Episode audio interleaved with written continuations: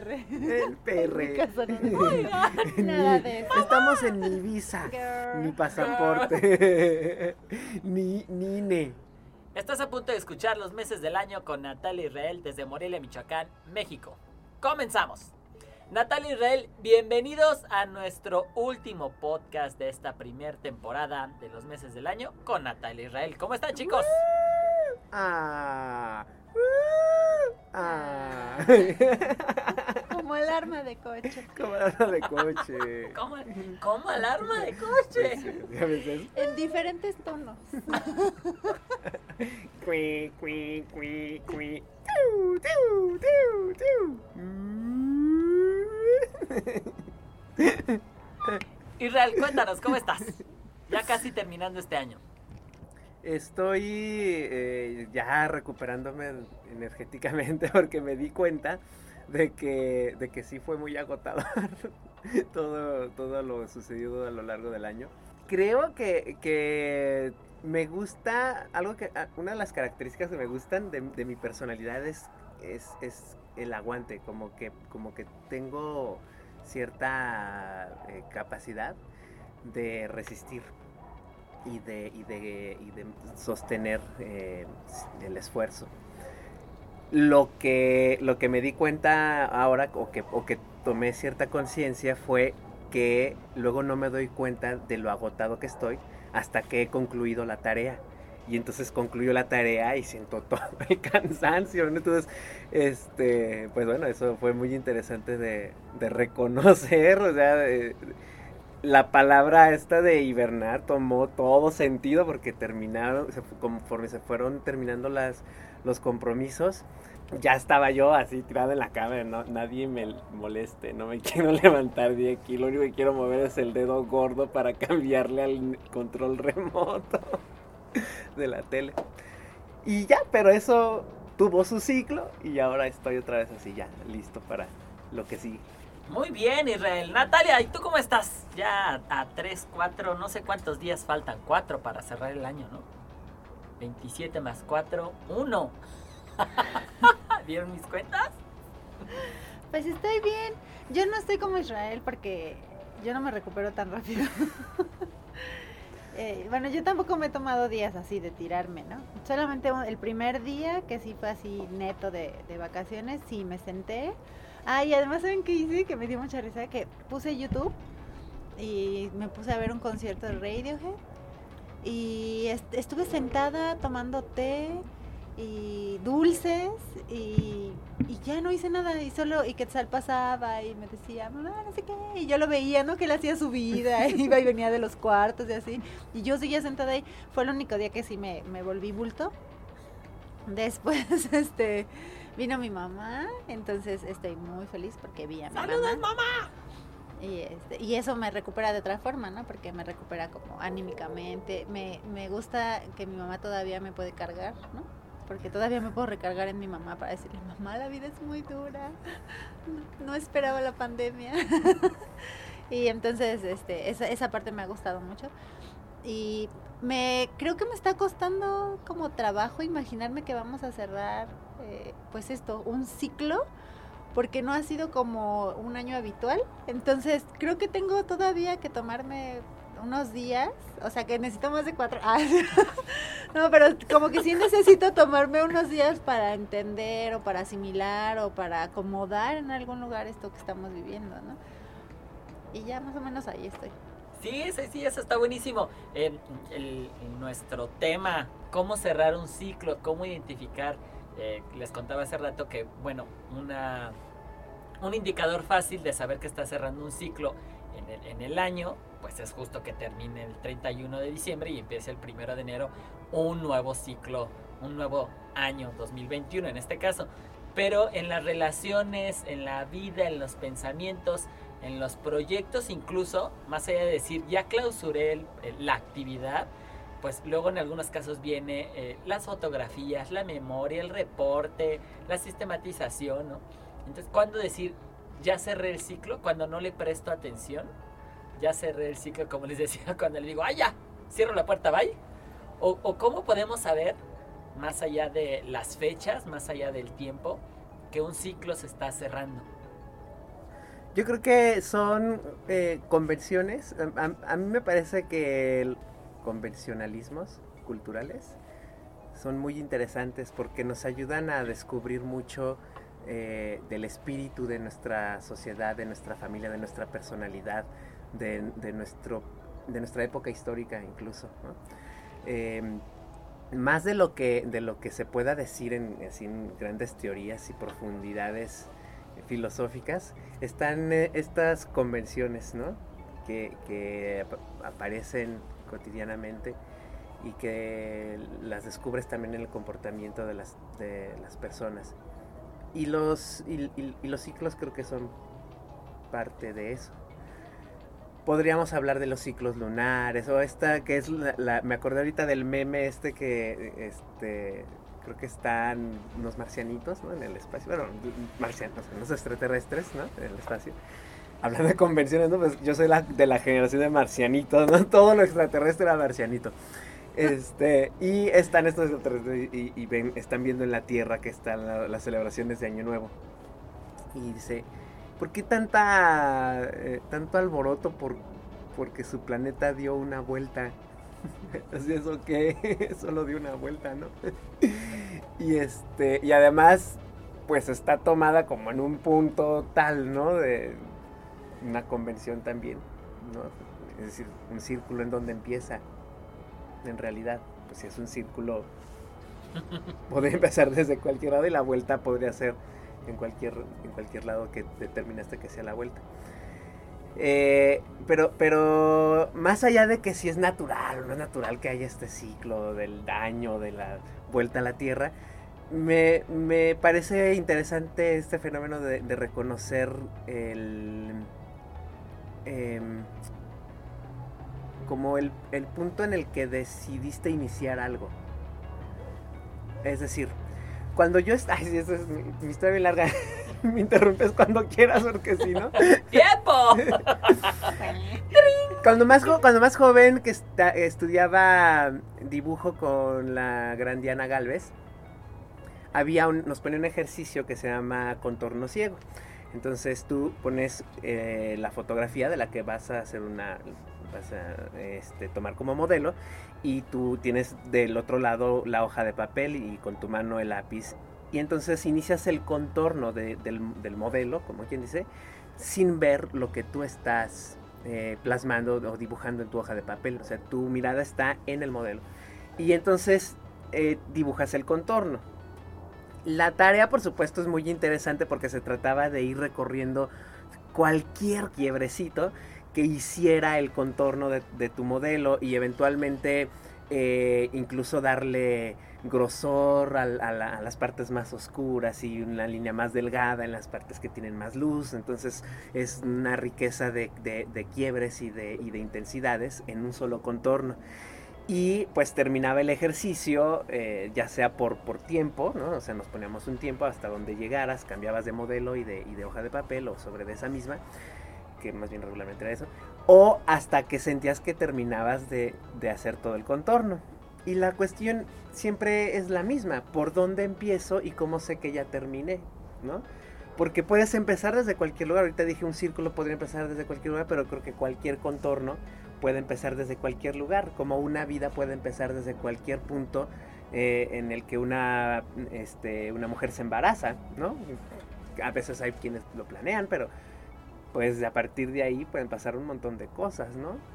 Entonces, eh, puedes empezar desde cualquier punto y em, me gusta este, este ejemplo del contorno ciego porque a partir de que tú inicias eh, y te sumerges en, los detalles de tu tarea, eh, es difícil saber cuándo terminas. Entonces, esta especie de, claridad o de, determinación o de lucidez, de decir, creo que aquí terminé, es importante. Porque aunque las cosas podrían seguir y seguir y seguir y seguir, eh, no podrías entonces eh, comprometerte a otras tareas. No podrías conocer otras, otras posibilidades, ¿no? Como en el caso del ejercicio, otros modelos, otros, otras fotografías que te proponen incluso una eh, dificultad más grande o una, una, figura que incluso te, ayuda a reconocer, ay, mira, esto ya me sale mucho mejor de lo que yo pensaba, ¿no? Entonces, pensando en los ciclos, me, me gusta como dos cosas. Una es lo que la, la importancia de decir aquí empiezo y la importancia de, determinar y aquí termino. Pero fíjate que me parece muy interesante una palabra que usaste porque hablas de lucidez. Y yo pienso que hay como experiencias que yo he podido determinar desde ese lugar de lucidez muy claramente, ¿no? O sea, bueno, es muy redundante lo que acabo de decir, pero, pero ¿cómo, cómo eh, hay experiencias en las que sí puedo determinar, claro, aquí empecé y aquí terminé, ¿no? Y hay otras experiencias en las que yo siento que hay como una neblina o como un paso muy largo, ¿no? Para dar, porque yo pienso, a mí me gustan mucho los lunes, porque se me hacen muy emocionantes y hay muchos lunes en mi vida y se me siguen haciendo emocionantes y es muy ridículo, pero es como la oportunidad de otra vez empezar una rutina. Y a mi rutina, que es, muy rutinaria, le puedo cambiar una cosita chiquita que, que, que eventualmente, por ejemplo, de, de mi rutina con la que empecé en enero este año a la que voy a acabar ahora, es muy parecida, pero en realidad ha tenido como, ha crecido, porque además paso mucho más tiempo en mi casa. Entonces esa rutina que se interrumpía eh, para ir a hacer cosas como ir al banco o salir a dar clase a otro lugar y luego regresar y de una vez paso a comprar y ya vas tomando decisiones que improvisas, ¿no? Entonces van rompiendo esa pequeña rutina y ahora mi rutina es muy larga, ¿no? Mi rutina es toda la mañana.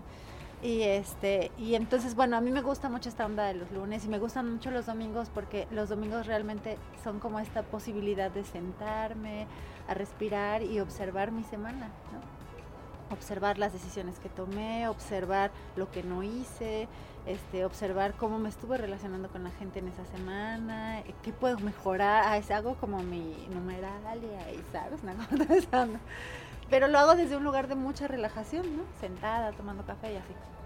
Y, y entonces es como muy simbólico en realidad, ¿no? O sea, no es como... Eh, como subirte a un tren en una estación y bajarte en otra estación en donde empieza y acaba, sino que es así, ¿no? Medio eh, flexible también, ¿no? Y entonces me parece que, que, no todos los procesos son tan lúcidos, ¿no? No siempre he tenido esta posibilidad de decir, claro, ya acabé. Y entonces en ese sentido yo me pregunto, ¿cómo sé si estoy lista o si ya cerré el ciclo de una coreografía, ¿no? O sea, ya no voy a bailar más cuando el caballo vuelva, o sí lo voy a seguir bailando. O sea, ¿cómo, cómo, identifico, o tú cómo has vivido estas experiencias de soltar obras, de decir, la obra ya terminó su ciclo, o nunca la sueltas, o qué pasa? ¿Siempre se quedan en el repertorio, o cómo? Pues eh, eso es súper interesante porque, porque eh, esta, estas convenciones, ¿no? De que en el, caso de las artes, de que las obras tienen su vida propia y etcétera, etcétera, puede ser. Pero creo que, creo que al final em, tienen mucha predeterminación tal vez por diferentes factores. En mi caso particular, la mayoría de las obras eh, dejaban, dejaban de presentarse simple y sencillamente porque empezábamos con otra obra. Entonces tal vez el ciclo de esas obras terminaba porque la, el, ánimo ya estaba eh, enfocándose hacia otro aspecto de la vida. Y alguna vez en un, en, en, un diplomado, bueno, estos tantos o cursos, estos que te, te llegaban a atascar para que ya fueras artista completo algún día, este, alguien hablaba del, repertorio, de la importancia del repertorio y de estas obras que van a cumplir 10 años presentándose, 500 representaciones o qué sé yo, ¿no? Que es como algo que, se, que convencionalmente se le da, para mi gusto, demasiada importancia. Como muy me parece sobrevalorado a mí, porque es uno de los aspectos, mm, me parece, de los aspectos más calcados del eurocentrismo y, del, y, del, arte clásico, de la danza, del ballet clásico y el teatro clásico y demás, ¿no? Este largo aliento de una obra, ¿no? Yo, por ejemplo, siempre que dicen, mira cómo sigue vigente la obra de Shakespeare, digo, la obra sigue vigente, la gente no aprendemos. O sea, ya, por favor. Estamos hablando de desmontar el amor romántico y nos traen Romeo y Julieta y dicen que está vigente. que está vigente. Ya, nada más que ahora en versión telenovela. Ya con- no manchen. Sí, ya. Entonces, eh, y, y me acuerdo de una escena, bueno, no es escena, claro, es una, o de una, una toma, ¿no? De un documental de esta bailarina de Sylvie Guillén, que está por bailar Lago de Cisnes, ella ya, pues, entrada bastante en los 40, creo, ¿no? Y entonces está frente al espejo diciendo, pues otra vez el Lago de los Cisnes, ¿no? y para mí eso es como la síntesis. En realidad, la vida de una, de una obra contemporánea es lo que, lo que en cualquier persona la vida de, un, de, un, de una inquietud tiene. Alguien puede, un científico puede estar muy interesado por, por un este aspecto de la, de la vida orgánica o, este biológica, eh, eh, química, no sé, y toda su vida dedicarle a esa investigación. Pero eso no quita que la vida sea más que eso. Y, y siento que en el caso de, de, la gente que, las personas que nos dedicamos al arte, eh, lo interesante es la vida, no las secciones de la vida. Porque si fueran las secciones de la vida, precisamente sería una ciencia. Y entonces una obra coreográfica de da- danza contemporánea en repertorio, presentada por más de 10 años, no sé qué tan contemporáneo sea. No sé qué, tanto, qué tan contemporáneo sea. Es decir, ¿cuántas veces tuviste que cambiar de elenco? Sí, eh, yo creo que ahí habría como un punto medular, ¿no? El elenco. Porque creo que eh, me imagino que cuando hacemos coreografía estamos haciendo investigación. Y hay investigaciones que se ramifican, ¿no? Entonces, y además muchas veces en las investigaciones nosotros pensamos que estamos investigando al cacahuate y terminamos dándonos cuenta que estábamos es- investigando a Bob Esponja.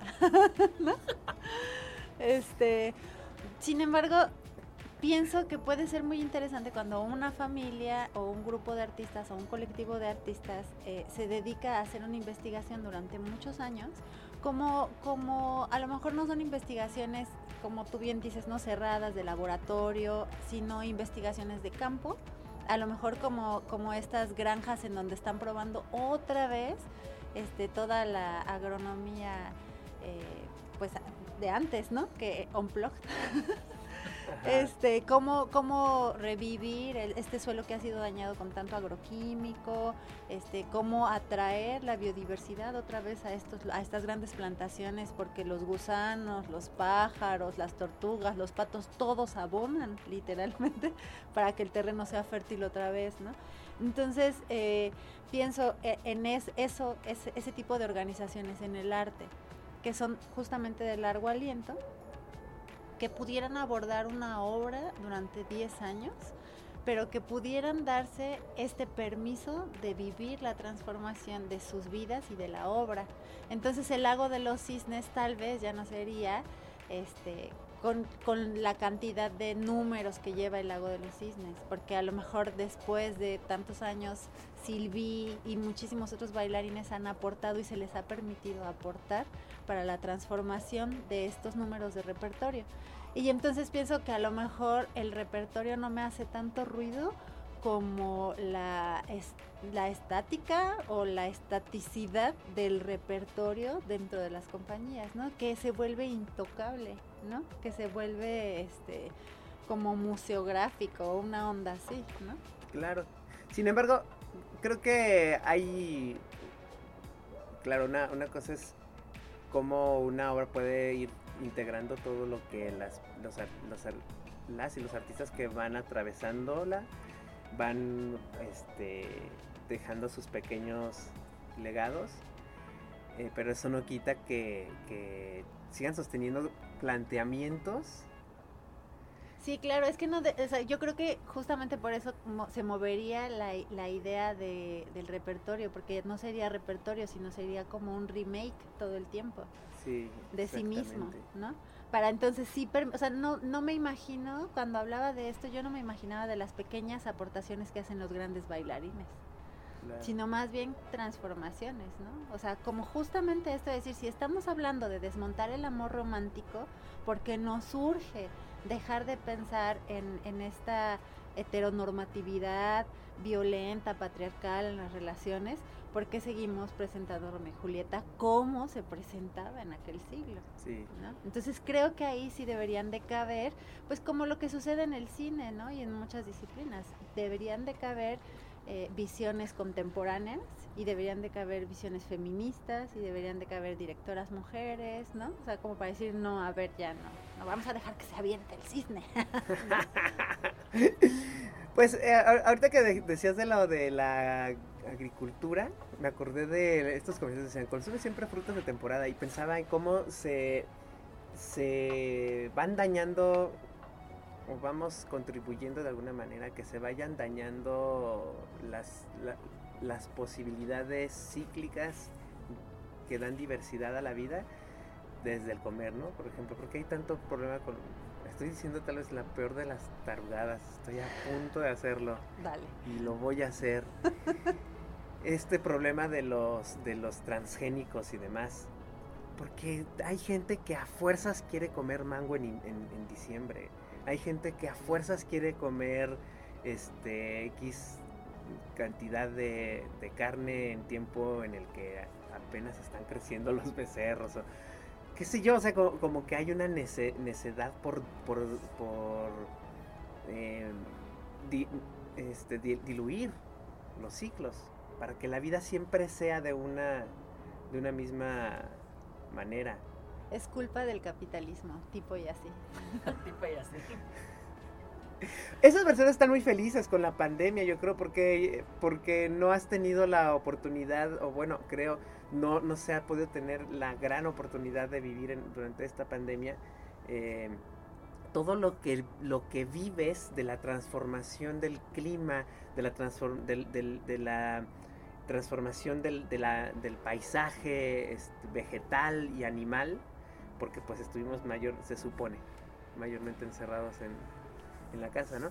¿Por qué siguió todo este ¿Por qué tienen que regresar a, hacer este confinamientos y todo eso? Porque hubo gente que dijo, no me, o sea, este, me muero si no voy a mi viaje a la playa, me muero si no hago mi gran fiesta de cumpleaños, o sea, si no sostengo la, la vida que había antes, no, o sea, si tengo dinero para, para, para lograrlo, lo voy a hacer, ¿no? Cueste lo que cueste y cuesta y cuesta vidas, ¿no? Este, entonces el, el, los ciclos se vuelven, ahí es donde yo creo que los, los ciclos se ven importantes. Quizás ahorita estábamos en la oportunidad de cerrar un ciclo global. Planetario. Planetario, ¿no? Y esta insistencia de de todas maneras me voy a Puerto Vallarta, de todas maneras hago mi gran cena de Navidad, de todas maneras los 15 años de mi hija, de todas maneras esto y aquello. En vez de decir, bueno, a lo mejor hay que cerrar el ciclo y volver a empezar otra vez a ver, como tanto se dijo en algún momento, cuál va a ser la nueva normalidad. Pienso en dos, dos ciclos o, o, vaya, dos situaciones de cerrar ciclo muy común. Cerrar ciclo con una pareja, sea cual sea, y cerrar el ciclo de una pérdida. ¿Cuál de los dos quieren abordar? ¿Cómo saber? Ya cerré el ciclo. Ya, ya, cerré el ciclo.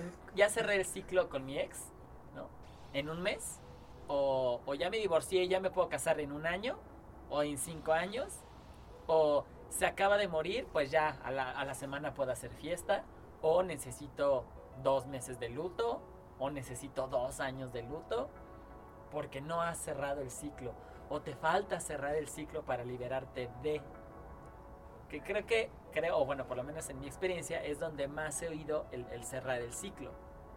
Bueno, yo no tengo la experiencia de, cerrar ciclos con mis parejas, porque, o sea, lo que pasa es que yo tengo muchos años con Eric. Entonces, antes de, Eric, pues yo estaba súper chava. Y estaba como en una etapa muy radical de mi vida. Entonces yo no tenía como ningún problema en decir, ya no somos novios, se acabó, ¿no? O sea, eh, eh, para mí esos, esas transiciones eran muy sencillas. O sea, en mi psique funcionaba muy sencillo, porque era como, se acabó el agua, ok. a lo que sigue, ¿no? Ahora voy a servirme más en otro vaso, o voy a comprar una coca a la tienda, o así. O sea, como que creo que para mí la onda afectiva en relación a parejas fue como reemplazable fácilmente, o sea, nunca lo sentí. Y con Eric, pues eh, tengo casi 18 años o 18 años, entonces no, no tengo como esa experiencia, ¿no? Lo que sí creo que me ha tocado vivir este, es como, como darme cuenta de que ya no soy amiga de ciertas amigas, ¿no? O sea, como que es como, ay, yo, no sé, como de amistades muy fuertes que yo consideraba muy sólidas, este pues darme cuenta de que se han acabado. Pero a mí, por eso te decía que para mí es muy interesante esto de la lucidez, porque para mí ha habido como justo esta, este, esta pues terminación de relaciones, pero que se ha ido más bien diluyendo. Y entonces no son decisiones que yo he tomado como así será, ¿no? Sino que creo que yo tengo mucha resistencia también emocionalmente y entonces yo puedo estar y estar y estar hasta que de plano ya no hay nada, ¿no? Y darme cuenta de que pues es que ya no hay nada. Y entonces yo, eso te, se lo comentaba el otro día, ¿no? hay gente con la que yo ya no puedo sentir empatía. Hay gente que no me conmueve ya, ¿no? Y es como, ah, bueno, yo ya sé que ella hace eso, o yo ya sé que él hace eso, ya lo entendí. Entonces ya no me conmueve, ya no me preocupa, ya no volteo para allá, ¿no? Como una onda así. Y creo que a lo mejor en ese sentido yo he podido como cerrar ciclos también, pero porque como se han soltado, ¿no? Eh, ha sido así como, ah, bueno, pues ok, así sucedió.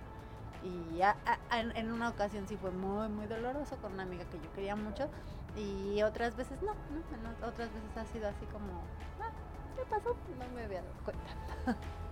el, asunto de los de, de, la, de cerrar el ciclo con una pareja, a mí al contrario me tocó vivirlo ya más grande. porque mi primer pareja la tuve a los 22, por allí. Muy así, pues, vaya, porque siempre ha sido muy intenso, ya que lo pienso bien. Entonces, eh, fueron alrededor de casi tres años, menos de, menos de, tres años. Entonces terminó justo antes de que terminara yo la carrera. Por ahí en esas estaba, estaba yo como por terminar dos ciclos. termina el, ciclo de esta pareja, que además ya venía anunciándose el final, ¿no? Con, con meses de anticipación y estaba yo ya disponiéndome a terminar el ciclo universitario. Yo creo que lo que ahí, y, bueno, en la siguiente, porque tardé mucho en volver a tener otra pareja. Este, no nada más pasajera, ni siquiera pasajera. Otra. otra. Fueron como tres años más o menos lo que, lo que tardé en volver a decir, órale, me voy a lanzar otra vez fue muy breve, fue menos de un año eh, y con toda la intensidad de los tres, yo creo, de la otra. Entonces, estaba hablando de, ya muy cerca de los 30, además. Y que en esta convención estaba, estaba yo acercándome esta, a, un par de convenciones sociales. Una, la de, eh, la de esta cuestión que llegando a los 30 como que hay este mito de que eh, se termina la juventud realmente, o hay algo ahí con el asunto de los 30, ¿no? Ahorita, yo y los memes, pues, ¿no? soy cultura meme. Este, que está como, ah, no sé qué personaje malo persiguiendo a otro personaje y entonces ponen, el, malo es como los 30 y el personaje que está siendo perseguido así todo espantado dice los, los, nacidos en el, en el 90. Entonces, este, como que hay una cosa ahí con la edad de los 30, pues, ¿no? Entonces estaba por cumplir los 30, por un lado esa convención social y por otro lado la convención dentro del- de la danza que era eh, tu vida de bailarín se termina a los 30. Que yo creo que ahorita ya es como una historia de viejitos, ¿no? Ojalá. Ojalá. Pero en, pero en, pero en mi, en mi generación era muy fuerte esa idea, ¿no? Entonces también estaba como mezclándose esas cosas. Y en, en los dos casos creo que lo, lo que me ayudó mucho a, tener la lucidez suficiente, porque finalmente son, son procesos que- que están bañados de mucho dolor, porque hay, ha habido mucho amor, ¿no? O sea, este, ha habido mucha felicidad, ha habido mucha entrega, ha habido mucha bondad de, de las dos personas, pues, ¿no? O al menos en mi, en mi, en mi caso puedo decirlo. Y que claro, lo que hace que terminen esos ciclos, pues son los lados sombríos este, de las dos personas también, solo que quizás en un lado más manifiesto que en el otro, o en un lado detonando este, esa sombra que, hace que termine la relación. Pero por un lado entonces está el, bueno, la vida es más amplia que, una relación sentimental, es mucho más grande. Y por otro lado em, están los referentes de, de, de gente que permiten que la vida siga. En- a, a mí me, me- me parece que son lecciones adecuadas para las personas. O sea, no podría yo decir que en todas las personas va a funcionar igual cómo cerrar el ciclo con una relación, ya sea de pareja o de amistad. Pues depende de la persona. Lo que sí nunca he tenido es el, el- el tener que cerrar el, ciclo por la- el final de la vida de un ser querido. He tenido muchas personas cercanas, desde familiares hasta am- amigos, muy cercanos, eh, pero que no se le han asemejado a cualquier integrante de mi familia nuclear, o sea, mamá, papá, hermanas y hermano, o de una pareja este, amorosa, o de una amistad muy entrañable. Han, han ha habido un- algún amigo por ahí muy querido, pero no tan entrañable. Entonces todavía no sé. Ese, ese, Esa pérdida. esa pérdida no la sé. Sí, yo tampoco. No la conozco. esa negociación de cerrar el ciclo.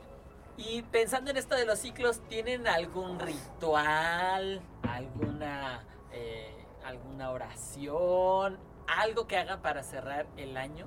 Que digan, el 31 yo regularmente hago esto, o este, pensando en cerrar, o incluso el primero de enero inicio mi año, inicio mi ciclo de esta manera. No, yo no. No, tampoco.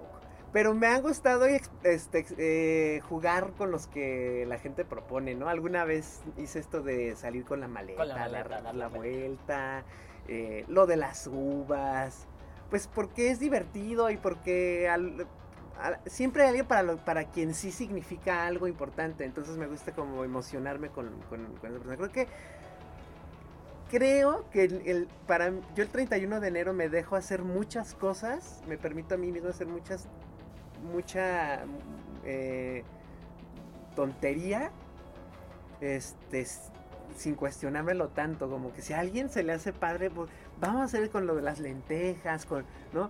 Vamos a hacerlo, vamos a hacerlo. Es, no sé por qué me, me, me- emociona mucho, este, para mí el, esa convención del 31 de enero me emociona, me, me, me, me da muchas esperanzas. Quizás hubo años en los que me ponía muy triste y dramático, porque veinteañero, porque joto, porque lo que quieras, ¿no? Entonces sie- siempre hay, buen, siempre hay un buen pretexto para echar drama, o sea, eso que ni qué. Pero luego dices, oye, no pasó nada, excepto que me volví a despertar con hambre. Además, ¿no? Me volví a despertar y con hambre y con la capacidad de hacerme de comer. a veces sin qué hacerme de comer o sin dinero para comprar algo para hacerme de comer, pero con esa capacidad todo se puede. Eh, entonces, pues qué emoción, qué emoción que, que, que ha habido un, un número convencional de 365 a 366 cuando es bisiesto. Eh, de días en los que de- me desperté y que a pesar de las dificultades y a pesar también de las inmensas alegrías, porque luego también las inmensas alegrías paralizan, pierde uno piso, o sea, a pesar de ello estoy eh, con la promesa de volverme a despertar mañana y chance juntar otros 300, con suerte junto otros 365. Entonces me emociona mucho, se ve súper padre. Entonces si alguien dice, oye, ¿y si este año nuevo hacemos lo de las velitas o lo de, no sé, pues vamos a hacerlo, ¿no? Este, lo que va a cambiar es eh, que lo hiciste y que fue divertido y que compartes una memoria con alguien más. Entonces no, no tengo ninguno más que eso, que si alguien propone algo y le emociona, pues Hace segunda. yo lo segundo.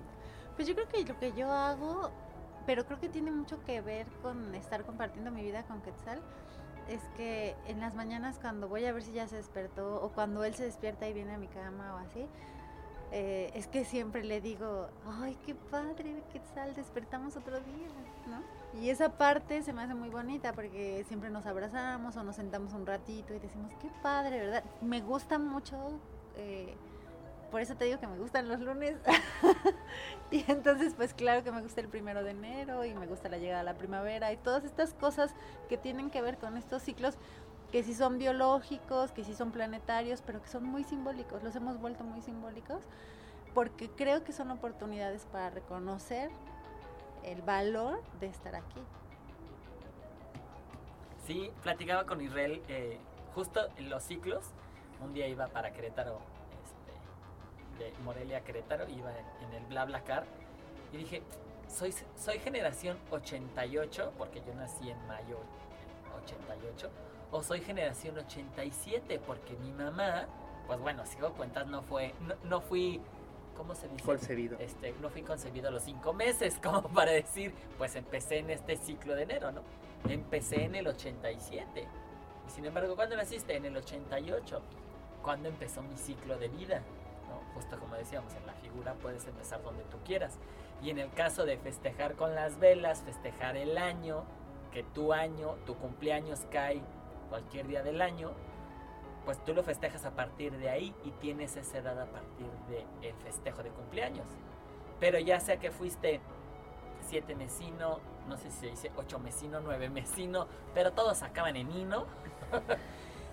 pues suma- Bovino. bovino, ¿no? Y, y bueno, Por y güey. si naciste los primeros nueve meses del, del, del año, o sea, pensando en noviembre, diciembre, si dices, bueno, me Sí. concibieron en enero, febrero, pues sí, sí corresponde ese año. Claro, ¿no? ajá. Pero ¿por qué no decimos, yo soy generación 87, nací en el 88? No, a mí no me gusta tu idea. Porque sería un año más vieja. ¡Sí! Era, eh, hay, hay, hay culturas, hay culturas que sí celebran el, el cálculo del, del- De la del- gestación. de la gestación y el nacimiento como tal. A mí me encanta haber nacido en el 80, porque además me gusta mucho este pensar que en el 90 tuve 10, en el 2000 tuve 20, ah, o sea, voy como con, con la década. Esa parte también me gusta un montón. Entonces, no, no te apoyo tu emoción. Sería seten- modelo 79, 79, y yo no, no me 77. A mí, no me, a, mí- a mí tampoco me gusta 80, y- este, 87 87. porque el 88 eh, eh, coincide con mi número de celular. Entonces digo, ¡ay, mira qué bonito! Así que no me lo cambien. Sí, sí, sí. Muy bien, muchachos, pues pasamos a nuestra sección de recomendaciones, nuestra última sección de recomendaciones de Ay, esta no, temporada de los meses del año. Israel va al pipí y regresamos. Sección de recomendaciones, película. Yo, también los enanos empezaron desde pequeños de Werner Herzog. Israel. The Wife está en Netflix. Y yo les recomiendo El Jardín Secreto. Muy bien, eh, película y ahora vamos con canción. canción, canción. Te doy una canción de Silvio Rodríguez. Yo les recomiendo Winter Wind de el álbum Songs for a Winter Night de Andy Monroe. Yo les recomiendo Open Your Eyes de Snow Patrol. Y libro. El sublime objeto de la ideología de Sisek. Girl, please, bitch, please. Yo les recomiendo el texto Encuentra un cuerpo de Margot Glantz. Y yo les recomiendo La magia del orden de Maricondo. Está muy bueno, está muy bueno, chicas. Muy bien, y para acabar nuestra sección de recomendaciones de este último episodio de la primera temporada de los meses del año con Natalia Israel, ¿algún deseo? Yo deseo que todos podamos mirarnos con compasión, amor y respeto a nosotros mismos y a los demás. Muy bien, Israel. Yo deseo, no sé, espera. Ok, yo deseo que todas, todes y todos los que nos escuchan y quien me está escuchando pueda eh, reconocer y conocer ese algo en lo que también es bueno, en lo que también sabe hacer, en lo que también le gusta y que lo pueda hacer con la felicidad, con lo que hace esa otra cosa que también le gusta hacer, pero que le dijeron que es lo único que quizá va a hacer. Pues creo que voy a seguir practicando el permitirme sentirme orgulloso de el lugar por el que empecé y por lo mismo eh, sentirme satisfecho por la decisión del lugar en el que creo que concluí. Lo que sea, el día incluso, porque a veces mi día empieza cuando el despertador suena a las 5 de la mañana y a veces no, a veces yo ya estaba despierto antes, a veces el despertador suena y yo me quedo otro rato en la cama. El día nunca empieza en el mismo lugar, pero sentirme orgulloso de si me desperté antes, me desperté con el despertador o me desperté después del despertador, me desperté y empecé. Y, la, y el día no siempre termina a una misma hora y a veces no termina justo cuando cierro los ojos, a veces me quedo con los ojos cerrados otro rato despierto pensando cosas, entonces la, sentir la confianza de que ahí es donde terminó, eh, que está bien, donde empecé y donde terminó. Un día, un año, un ciclo, una actividad, una tarea y a lo mejor el año que viene si me fue muy bien, puedo desearles a todas, a todos y a todes que lo prueben. Y ya. Muy bien, chicos. ¿Algo más que quieran eh, decir en este último episodio de nuestra primera temporada? Algo para quienes nos han oído. Pues gracias por acompañarnos, gracias por escucharnos. Ha sido bien divertido porque justamente estamos haciendo algo que no sabíamos que podíamos hacer y creo que lo hemos disfrutado un montón. Hemos disfrutado un montón recibir mensajes, comentarios, eh, las, las llamadas también de la gente que, está contenta porque estamos hablando de lo que estamos hablando. Es bien bonito sentirnos acompañados, ¿no? Eh, sentirnos cobijados por este grupo de personas que nos siguen, pero además que se va expandiendo, eh, que se va corrido la voz y así. Eh, pues muchas gracias, porque no sabíamos que tendríamos audiencia y sí la tenemos. Entonces a, a, todos ustedes muchas gracias. Muchas gracias a Sergio por la paciencia, por la disciplina de hacer el podcast cada mes y a veces muchas veces. Por, pues por todo el trabajo de producción que sabemos que conlleva. Muchas gracias Israel, porque me encanta platicar contigo y hacerlo así, pues lo deja en la historia, amigo. y me gusta mucho. Sí, muchas gracias. Y pues eh, nada más como justamente hablando de terminar ciclos o de abrir ciclos, que creo que es, este ha sido un ejercicio bien bonito de reflexión en el que eh, pensamos que podemos tener otra temporada porque no se acaba lo que necesitamos platicar o lo que nos gustaría compartir con la gente. Y, este, y pues feliz año también, ¿no? Esperemos que estemos un poco más adaptados a esta nueva normalidad, que nos sigamos cuidando, que nos sigamos procurando unos a los otros. Y estoy segura de que el 2021 va a ser una cosa mucho más asimilable. Y estoy segura de que nos va a ir bien. Y para eso estamos haciendo esto, ¿no? También para sentirnos cerca. ¡Hey! Muchas gracias, Isra. Por dos. Por tres. Por dos. Lo que dijo la compañera. Lo que dijo la compañera. Solo voy a cambiar así, solo cambio que también gracias a ti, Natalia. Porque, porque ha sido, este, yo creo que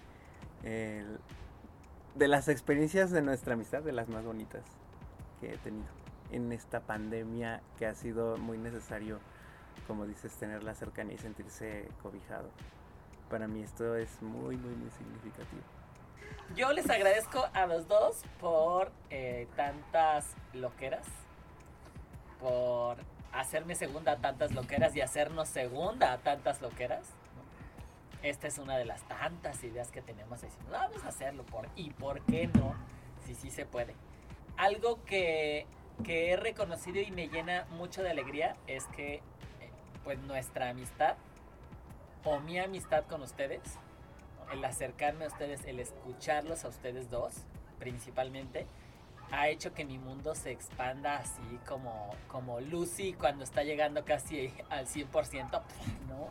De una manera que, pensando en los ciclos, no, no era tan notorio o incluso no lo había, no había podido reconocer que estaba comenzando esa etapa cuando vivía en Querétaro.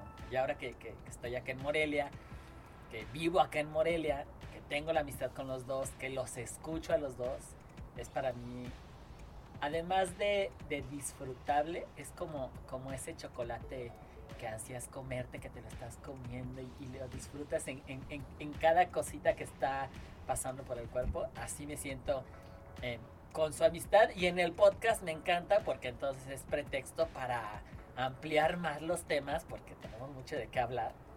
¿no? Y sí, yo también agradezco a todos los que nos escriben y, ay, ya te habías tardado en subir el podcast, queremos, no nos dejen tan solos y de repente es como, sí tenemos audiencia, sí nos están siguiendo, sí están escuchando estos locos, ¿no? Este, muchas, muchas gracias Israel, muchas gracias Natalia.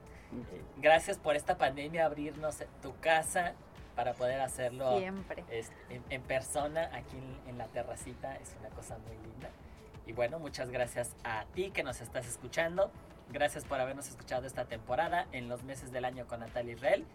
Próximamente, nuestra segunda temporada. Esto, esto no para, solamente es un, un respiro para reconocer que hemos terminado un ciclo. Síguenos a través de las diversas plataformas, que de seguro ya te las sabes. Es- ¿Cuáles son, Natalia? Spotify. Spotify, Anchor, YouTube iTunes. Evox. y todos donde le googlees los, Los meses del año. con Natalia Israel. Chicos, despidámonos. Adiós.